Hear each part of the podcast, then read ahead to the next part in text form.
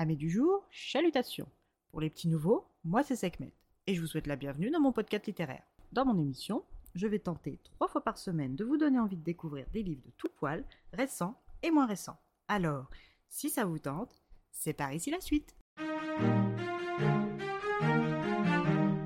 Aujourd'hui, je vais vous présenter le premier tome de La joueuse de sitar, Le royaume des trois, de Joa E, publié aux éditions Lumen. Dans cette fantaisie asiatique, nous allons rencontrer l'ombre du dragon ou la tacticienne de la porte du chardon, connue aussi sous les surnoms de Petit Pan, la tisseuse du destin, ou encore son préféré, le zéphyr ascendant.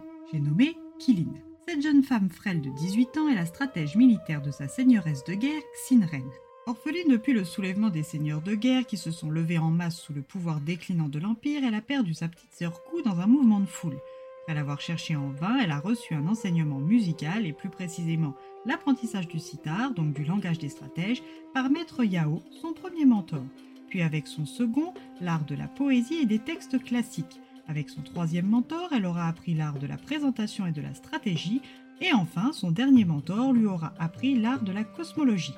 Naturellement doté de capacités divinatoires météorologiques, tous ces apprentissages avec ses maîtres variés font d'elle une bonne stratège. Xinren, de son côté, est une ancienne militaire de l'armée impériale qui a tout quitté quand son impératrice Xinbao l'a appelée au secours. La toute jeune impératrice voulait échapper aux griffes de la chancelière impériale Miasma. Reine qui partage le même sang que Bao a le soutien du peuple. Elle est donc traquée activement par la chancelière comme une ennemie de l'Empire. Miasma a beau se dire envoyée par les dieux, pour supplanter l'impératrice, le peuple dans sa grande majorité pense que s'il y a une déesse ici, ce n'est pas la chancelière, mais.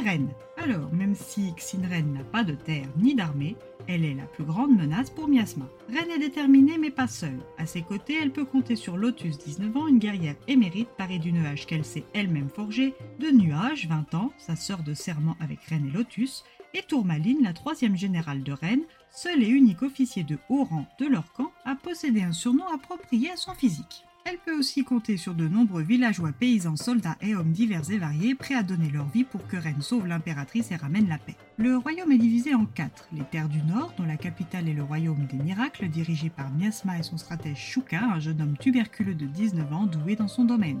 Les terres du sud, dirigées depuis peu par Sigal, 16 ans, et sa stratège Novembre.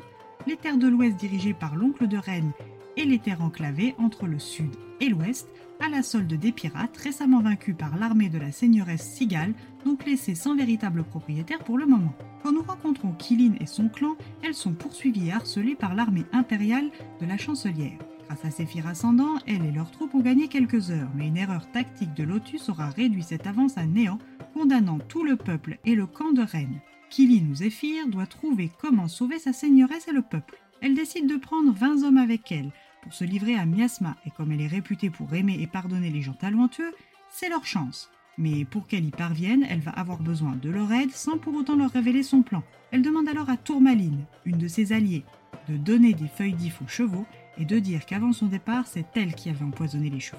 Elle laisse croire à Rennes et à Nuage qu'elle part soutenir Lotus déjà parti affronter l'armée ennemie. Une fois sur place, Zéphyr se rend et prête allégeance à Miasma. Elle avoue devant une Lotus entravée et enragée qu'elle avait empoisonné les chevaux afin de les empêcher de fuir et qu'elle avait emmené ses 20 hommes juste pour le décor. Nuage arrive, tire, récupère le cheval de Tourmaline avant de fuir et de blesser Zéphyr, entérinant ainsi sa place de traître. Miasma accepte donc la stratège dans son équipe et la confie aux mains de son actuel stratège Shuka. Il essaye de la percer à jour en lui faisant jouer du sitar, mais n'obtient rien de probant. Les deux nouveaux stratèges vont devoir garder leurs yeux et leurs oreilles bien ouvertes, car à défaut d'être dans le même camp, en finalité ils sont dans le même bateau, jusqu'à ce que Zéphyr mette en place sa toile. Mais arrivera-t-elle à mettre toute sa stratégie en place seule, sans soutien, alors que son camp la pense être une traître? Shuka va-t-il tenter de la tuer? Et si oui, comment?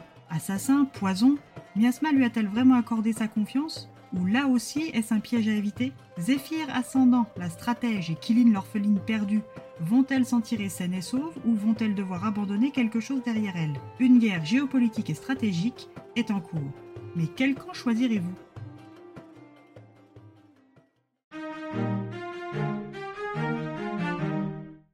Premier tome qui en appelle un second, une narration haletante, des personnages attachants et tout en nuances, une jolie plume agréable à découvrir, impatiente de voir la suite. Et bien voilà, j'en ai fini pour aujourd'hui. J'espère que cet épisode vous aura plu et vous aura donné des nouvelles idées de lecture. Si vous souhaitez découvrir d'autres petits bonbons littéraires tout droit sortis de ma bibliothèque, je vous retrouve le jeudi 12 octobre prochain pour un nouvel épisode. Et si d'ici là je vous manque de trop, vous connaissez le chemin sur Instagram, at les lectures de Sekhmet. Sur ce, chalut les amis et à la prochaine! thank you